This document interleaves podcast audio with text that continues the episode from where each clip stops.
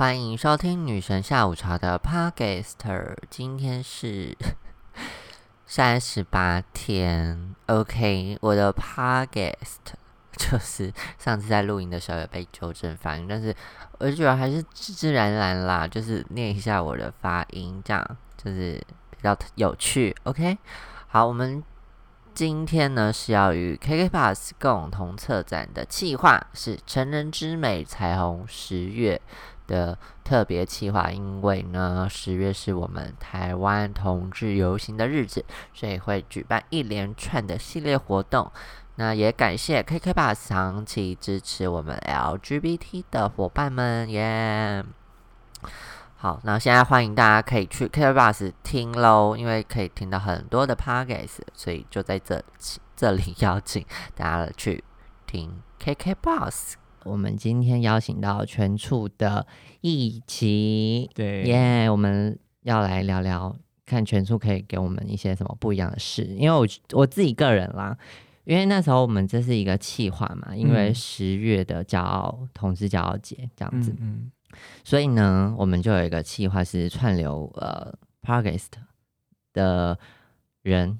就是跟 NGO 一起合作，然后嗯，想选全处的原因是，我觉得全处给人家印象都很硬，就是议题很 沉重，然后很就是距离很远，我我自己的感觉啦，对，所以就想说，哎，那我自己来挑战看看，如果跟这么硬的 NGO，感觉一开始就有点歪的感觉。应该对对，就是让你们不要这么的，就是爽这样子，所以邀请了一起来跟我们聊聊。好，所以呃，就这么直接的直接开始了吗？对，那你要不要先简单介绍一下你自己这样子？好，呃，我我先从我们单位好，就是刚刚。哎，我应该要叫你女神，对不对？可以可以可以。呃，刚刚女神有讲到，就是我是来自全促会，可是有人可能还不知道全促会是什么。那全促会的全名叫做艾滋感染者权益促进会。嗯，然后就像女神刚刚说，光听这名字就感觉非常的硬，就是有什么权益，然后有什么东西要促进，感觉就是呃要走上街头，然后要抗争、要争斗这样子的事情。但其实呃会有这些需要。争取权益的事情发生背后，都是因为有人发生了什么样的事情。嗯，那这些事情其实都是呃，在我们生活周遭不停在发生的故事。所以今天女生邀请我来到这边，呃，我们希望可以透过的方式，就是用故事的方式让大家了解，呃，是因为什么事情发生了，我们才需要做这些看似好像非常坚硬然后生硬的工作。然后我刚好像还没有介绍到我自己，对不对？对，对我刚才其实有点想要卡 卡掉，没有啦，就是说，因为我其实就是第一次认识你，然后第一次见面，然后我觉得你想要聊聊是你你什么样的机会？就你前面除了介绍自己之外，我想要听说，哎，你怎么就是选择对对对对对，选择进入全处这样子？嗯哼，我我其实真的跟。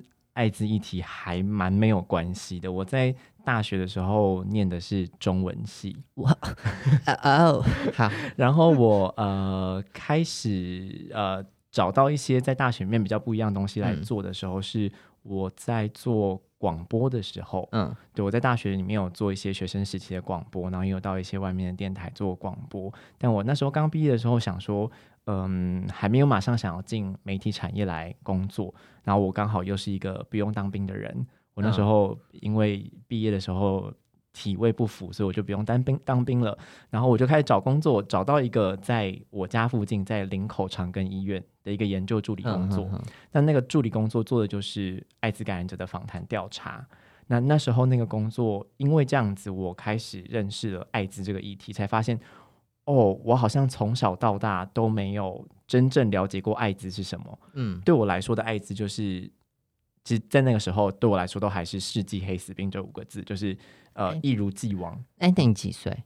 我呃一九九四年出生，小我四哎小我四岁嘛六，我三十，你三十，我二六，嗯，四岁，对对。所以那时候已经就是等一下。就那时候已经大我四岁了，呃，小我四岁了，就是已经进步四年了，就是还是有黑死病的这种。我觉得，嗯，在在我开始工作之后，我的同仁告诉我说，在我这个年纪的学生们应该要受到正确的艾滋教育。但我一路走上来，好像都没有没有进步这世界，好可怕。我没有印象中我的国中、高中、大学就应该就不会有啊。但我的国中、高中我都没有印象，老师有特别教艾滋病现在是什么样一个疾病这件事情。所以当我开始做这份工作，然后开始知道哦，现在一天只要吃一颗药，或甚至在我工作的下一年，呃，台湾开始讲很多 U 等于 U 这样的资讯的时候，我才觉得说。我不知道这些事情，好像真的还蛮奇怪的。那更多人不知道这件事情，好像也太奇怪了。就明明它是一件应该要被大家都知道一个关于疾病的事情，大家都可以知道糖尿病呃已经多好了，大家可以知道高血压已经多好了，大家可以知道武汉肺炎可以怎么样预防，但没有人要谈艾滋病。对，好，那哎。就是你你在全路大概多久啦？就是什么时候进去的？呃，如果从刚刚我们前面说那份工作开始的话，大概我认识全速大概三年的时间，从二零一七年到现在。可是真正呃进到全处开始工作，大概是去年，就是二零一九年的三月多左右。所以你觉得好好没有？我自己刚有一些私人问题要想，嗯，好像跟节目调性主题会偏，但还是想问。就就嗯去嗯好，所以等于是说你之前结合你自己可能专业，然后进到那个工作领域嘛，接触艾滋，然后就是突然跳到 NGO，那你觉得哎，你跟你之前本来想做的，或是跟你现在实际工作面，你觉得有差吗？呃，我觉得是一种身份转换的调试，呃。这个可能不仅止于在我身上，可能对很多人来说，你本来接触的一个东西，然后他可能本来从你的兴趣或者是你呃关注的事情，变成一份真正的工作的时候，那个心情调试其实是会需要一段时间的。因为当这件事情从本来你呃志愿性的帮忙，变成一个义务性你需要做的时候，例行的工作的时候，其实就会。偶尔还是会产生厌倦跟倦怠，就会觉得我为什么要做这件事情？为什么这么多事情？为什么这么忙？为什么这么累？但其实呃，不仅止于 NGO 工作，其实对其他的工作也一样。只要你把你的热情跟你的梦想某种程度转换成你的工作的时候，你势必就会遇到这样的转换期，就是消磨这样。对对对。那你至今为止到全处，你觉得工 工作还开心吗？这都会剪进去吗？应该的。我不知道，全座的长辈有在听我的 podcast 吗？应该还好，毕竟这一集是那个同志骄傲月的那个特辑嘛，所以大家可能会关注一下。好啦，但我觉得整体来说是会更了解做运动其实不是一件简单的事。然后，呃，我觉得不止在 NGO 里面工作的人，对志工们也是，如何大家可以把你想要为感染者权益改善，或者是嗯。我们不要讲权益这么硬，如何让一个人的生活可以过得不要这么不开心，这件事情作为一个核心宗旨，一直一直去努力为这件事情而努力的话，我觉得那个东西需要一直被记住，需要一直被提醒，你才有办法在这个路上坚持下去。嗯，好，那就是我自己以个人的想法啦，因为我会觉得在比如说改善这社会的，比如说污名也好，然后我觉得蛮重要一环，也是我现在可能自己在做这件事，就是。希望有越来越多感染者愿意发声。那原因是可能在早期同志出柜，就是有一个人出柜，然后就会有更多人出柜，让大家知道哦，原来其实我们身边都是有同志，然后同志其实距离没有我们那么远。那我觉得对于感染者也是一样，因为大家对于感染者或是这个疾病不了解，那唯有我们多谈，或是多让这些人现身，才会让。这个社会看到，所以我自己在分享生命故事或是在揭露这些事情的时候，其实就是也在做这样的事。但是我会觉得，嗯，我的状态可能有时候跟嗯，就是听到其他感染者故事可能有点不一样。那我今天想要请一起跟我们分享，有没有就是在全处啊，或是在之前人生中有遇过一些可以分享的感染者的故事？嗯，有吗？呃，嗯。蛮蛮多的，可是呃，好，我觉得我先回应你刚刚说的那一段，你说呃你在讲自己生命故事这件事情，我觉得刚好可以某种程度呼应到去年的同志大游行跟今年的同志大游行的有点相乘下来的感觉。因为去年二零一九年的同志大游行叫呃同志后促兵，对，他其实就是希望大家看见同志就是生活在我们生活周围的人。那同志里面有一部分的人是感染者，那可能另一部分感染者不是同志。不管怎么样，感染者也可以是大家的后促兵，感染者也可以出现在你的生活周遭。我们透过这样子的生命故事的分享，让大家看见其实。我们好像不一样，但其实又一样。我们只有某种程度的协议上，好像肯定不太一样对，可能多了几些病毒。对，那也也受到控制的病毒。对对对。然后今年的主题是呃成人之美，成人之美某种程度是成全别人，但另一种解读这个主题的意思是呃如何成就属于他人的美好。那我觉得，如果我站在全促会的角度来看待这件事情，成就他人的美好，就是你理解这个人发生过什么样的事情，并接受他的过去，然后可以跟他共同平平等的相处。像你刚刚说的很重要，就让大家看见艾滋感染者的存在，嗯，能够把这件事情看成一件平常的事情，它就可以被当做一件一般的事情，然后。平常相处，平常看待，我觉得这是很重要的。然后，呃，如果真的要从一个故事先来开始讲艾滋感染者遇到什么样的困难的话，我我之前在做那个二零一七年那个工作的时候啊，我有访过一个人。那我那时候还有另一个同事，他访了另一个人，我们访了一个我觉得很像的故事，可是你会看到完全截然不同的结果。嗯，然后我觉得这这个这两个故事可以让正在听的听众朋友知道说。你讲出来的话可以怎么样影响另一个人心中的感觉？所以你当时是服务这个人，然后你讲的话影响他吗？是这个意思吗？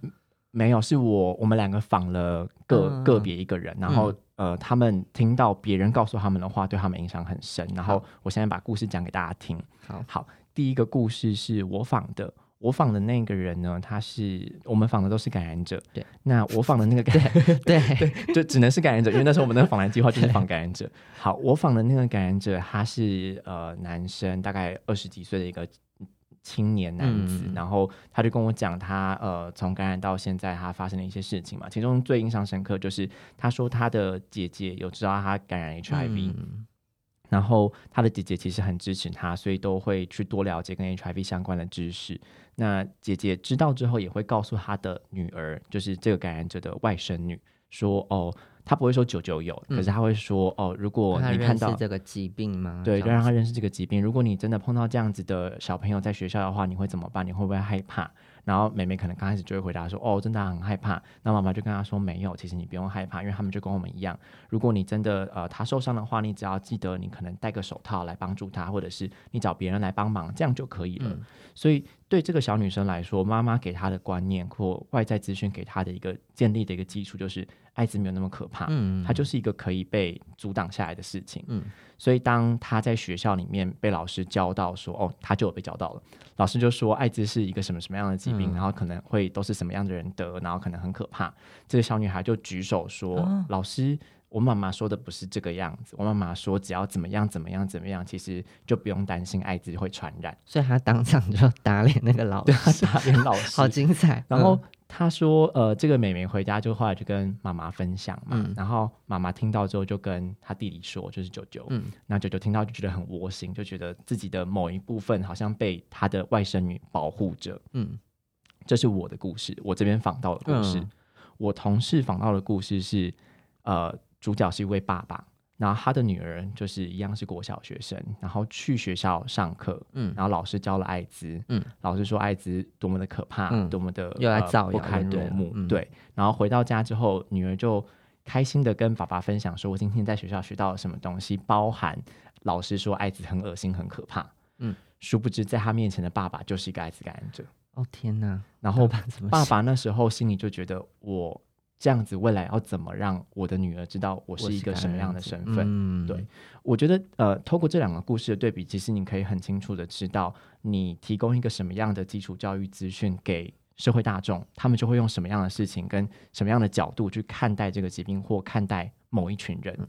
其实不止艾滋，就是呃，因为今年是同志骄傲月的活动嘛，同志也是一模一样遇到一样的困境。当我们在学校教育或我们的生活周边被教导的是哪一些人是比较次等的，嗯，哪一些人是比较不能被接受的？那就会变成我们的社会其实比较排斥这样子的人。对，我觉得老师有时候在学校或是人生中相对扮演蛮重要的角色。就是如果他今天是给你乐色，对 你吸收的可能就是一些。光怪离奇的事情，就是很可怕。家庭教育跟学校教育，就是我们大部分的人成长会吸收的这两个主要来源。但其实刚刚那个故事不是要就是抨击学校的，很怕被攻击，对，不想不想得罪人。可是呃。